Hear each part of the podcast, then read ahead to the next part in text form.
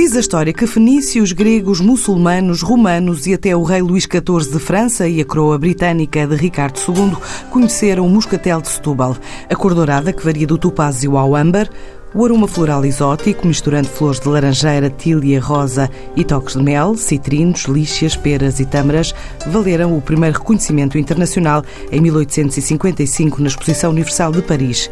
Esta semana, este ex-libris da Península de Setúbal comemorou 110 anos de região demarcada, numa altura em que a produção total de vinho confere a Portugal o estatuto de 12º maior produtor e nono maior exportador de vinho no mundo, antes do próximo Festival de Moscatel, marcado para 13 3 e 4 de dezembro, falamos hoje com uma das casas produtoras de referência da região. A José Maria da Fonseca é um negócio 100% familiar, já vai na sétima geração, exporta 80% do que produz para mais de 70 países, com mais de 30 marcas distribuídas por vinhos de mesa, generosos, licorosos e por cinco regiões. Agora, no Alentejo, tem recuperado técnicas ancestrais usadas nos tempos dos romanos para produzir vinhos em talha ou ânfora. Projetos explicados por António Maria Soares um dos administradores de negócio da empresa. A Adega de Sousa é um dos uh, produtores de vinho do Alentejo mais antigos. Uh, já, faz, já faz vinho desde o século XIX, final do século XIX. Uh, é uma das grandes marcas do Alentejo e está, na, está nas mãos da minha família, da família Soares Franco já desde os anos 80 e, portanto, temos tentado recuperar eh, um património histórico de produção de vinhos em ânforas de barro, eh, produzindo vinhos da mesma forma como os romanos o faziam há dois mil anos atrás. E, nesse sentido, quantos vinhos é que já produziram assim e o que é que já está no mercado? Nós produzimos vários vinhos que têm origem na, na, nas ânforas de barro, nomeadamente o José de Souza, o José de Souza Maior e o Jota, e agora acabámos de lançar dois vinhos, um branco e um tinto, chamados Puro Talha, que são vinhos 100% feitos eh, em ânforas. E quantas garrafas fizeram? Para que mercados é que estão a vender? Nós, eh, dos vinhos que passam em ânforas de, de barro, estamos a produzir anualmente cerca de 150 mil garrafas. Curiosamente, temos tido muito boa aceitação, quer do mercado nacional, quer dos mercados de exportação. Uh, nomeadamente na exportação, estamos a falar do Brasil, uh, que é um mercado que tem tido muito boa aceitação destes vinhos, e ultimamente a China, que, que já começa a ser o mercado número um para este tipo de, de, vinhos, e portanto tem sido uma aposta muito, com muito sucesso da nossa, da nossa casa. Uh, Caracterize-me a vossa, a vossa atividade quer no mercado nacional, quer no mercado externo. Quanto é que pesa o mercado nacional, hum. quanto é que pesa o mercado externo, de que forma é que estão presentes no mercado nacional certo. e de que forma é que estão no mercado externo? Uh, na José Maria da Fonseca, nós, uh, as nossas vendas são mais ou menos 70% de mercados de exportação e 30% de mercado nacional. Nós, no mercado nacional, temos uh, uma estrutura de distribuição própria, portanto, fazemos nós próprios a comercialização dos nossos vinhos. Uh, e tem tido uma evolução muito, muito positiva nos últimos anos. Também a situação do país tem ajudado, a questão do turismo uh, tem tudo ajudado para, para, para aumentar as vendas no, no, mercado nacional. Também na exportação temos aumentado bastante as vendas. Nós estamos presentes em mais de 70 países eh, e, portanto, a exportação é algo que faz parte do nosso ADN já desde o início da fundação da empresa, já desde o século XIX. Um, e quais são os principais mercados? Principais mercados de exportação. Estamos a falar da Escandinávia, portanto, a Suécia é o, número, o mercado número um, o Brasil, uh, o Canadá, os Estados Unidos. Uh, lá está, novamente a China, que é um dos mercados com maior crescimento que temos tido nos últimos anos. Uh, depois vários mercados também na Europa, Itália, Espanha, França, Alemanha, Holanda. E presença uh, nos países lusófonos? Uh, tirando o Brasil. Tirando o Brasil, uh, temos obviamente vendas para, para Angola, é um dos mercados principais de, de vinhos portugueses, continua a ser. Uh, em Moçambique, em Cabo Verde, portanto, inclusivamente em Timor também temos vendas para, para Timor. Uh, temos uma, uma, umas vendas muito diversificadas nos, nos mercados internacionais, o que penso que é muito saudável para a empresa e que permite encarar o futuro com muito otimismo. Este regresso aos vinhos de talha e, e a formas de fazer milenares uh, é para continuar ou é um, proje um projeto pontual? Não, sem dúvida que é para continuar, uh, porque hoje em dia o, o, vinho nos últimos anos tem, tem sofrido um bocadinho de uma certa standardização. Uh, à medida que a tecnologia avança, os vinhos começam já há poucos vinhos com defeitos, já os vinhos eh, normalmente saem todos bem e, portanto, eh, começam a saber todos ao mesmo, começam a cheirar todos ao mesmo e o consumidor isto é um bocadinho vai por, por ondas, não é? E o consumidor às tantas começa-se a fartar um bocadinho do, de, de, dos vinhos saberem todos ao mesmo e começa à procura de, de, coisas novas, coisas diferentes.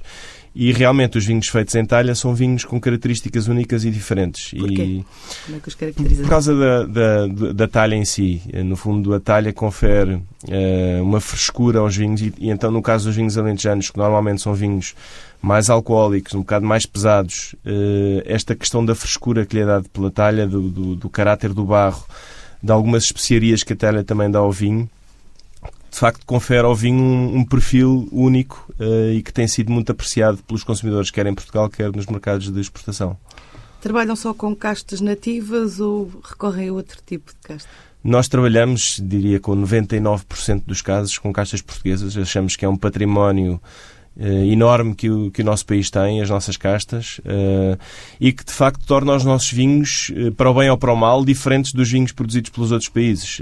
achamos que não faz sentido competir nos mercados internacionais com as mesmas castas que os outros países utilizam e achamos que temos aqui um património vastíssimo de castas portuguesas que ainda e temos muito ainda para aprender sobre as nossas castas, ainda muito para investigar e para, para estudar mas que, que achamos que claramente o caminho é, é a aposta nas, nas caixas portuguesas e penso que é um sentimento partilhado pela grande maioria dos produtores de vinho em Portugal.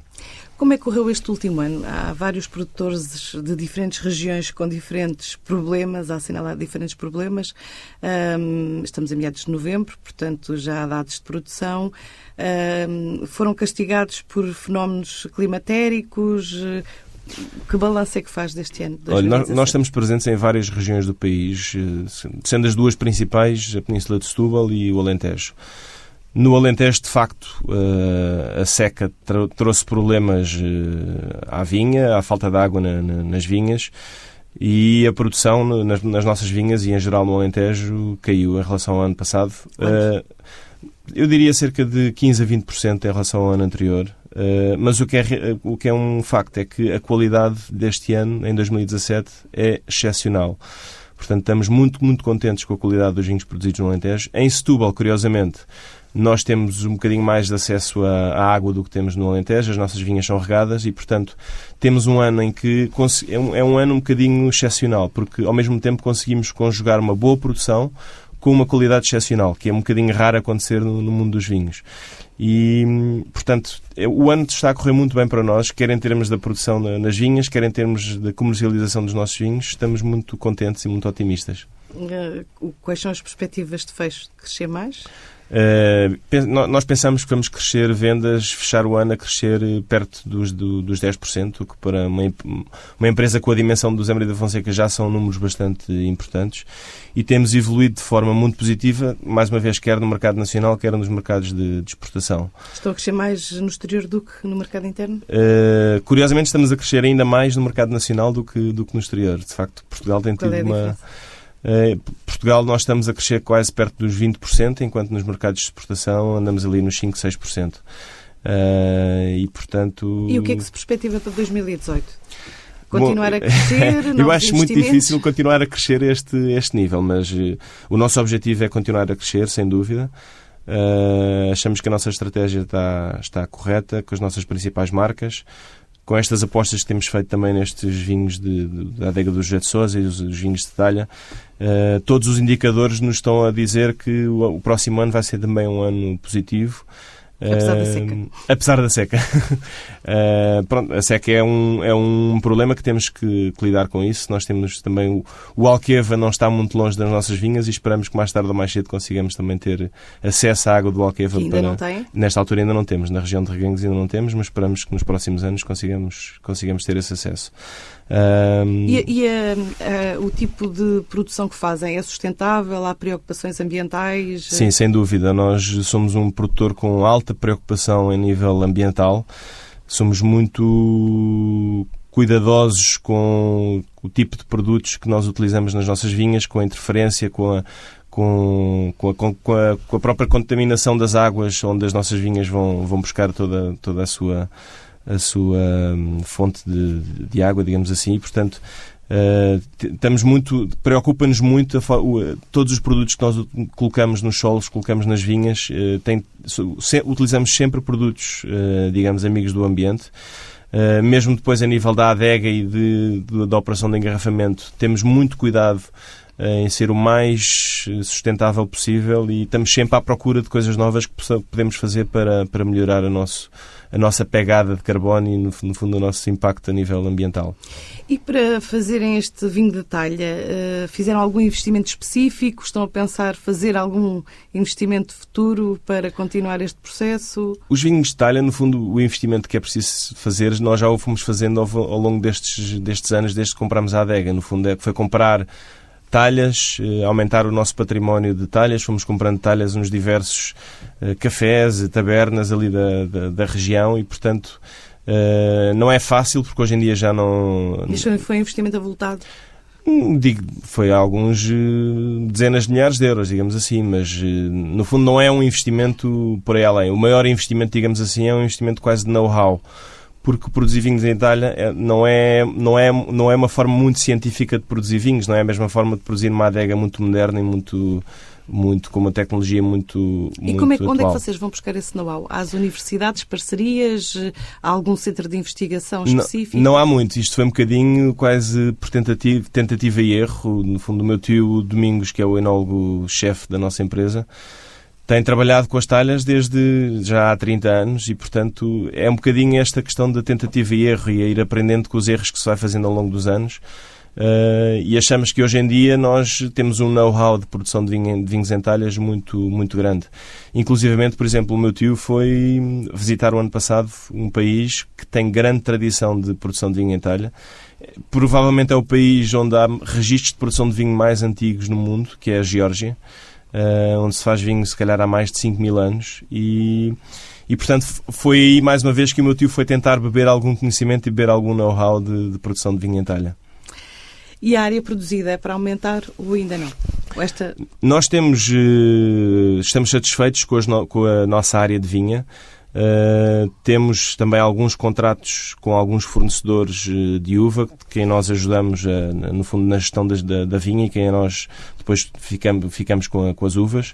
E, portanto, achamos que com os nossos fornecedores atuais e com as nossas vinhas, nós temos matéria-prima suficiente para continuar a, a suportar este nível de crescimento que a empresa tem tido. À procura de crescer nos mercados externos e de investidores em Portugal está a região da Bahia. Por estes dias, no nosso país, está uma comitiva liderada pelo prefeito de Fortaleza, António Carlos Magalhães Neto, explica ao repórter Ricardo Oliveira Duarte porque quer cativar empresários portugueses para o chamado programa Salvador 360, criado para impulsionar a economia da cidade nos próximos quatro anos. E em áreas que vão do turismo a infraestruturas, transportes com um valor de investimento que ronda os mil milhões de euros. Na verdade, nós estamos numa missão aqui em Portugal e na Espanha com o objetivo de promover a cidade, de apresentar os avanços que aconteceram em Salvador nos últimos anos, mas, sobretudo, mostrar as oportunidades de investimento para empresários eh, dos mais diversos setores, com foco especial em infraestrutura e turismo.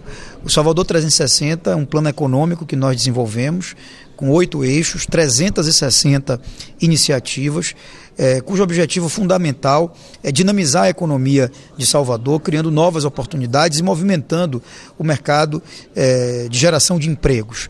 Portanto, é, a minha presença é para trazer um convite aos empresários portugueses e depois espanhóis para que olhem Salvador com uma atenção muito especial e colocar a prefeitura à disposição para estabelecer parcerias e, quem sabe, viabilizar novos investimentos. Referiu que uh, Salvador é o resumo do Brasil. Um, a cidade é mais do que o Carnaval e será muito mais do que a Praia do Forte, que nem sequer é na cidade de Salvador. É? é? verdade. E o nosso objetivo é um pouco esse. Salvador é muito conhecida no mundo inteiro pelo seu carnaval uma festa que reúne mais de 2 milhões de pessoas, momento em que recebemos anualmente mais de 800 mil turistas do mundo inteiro.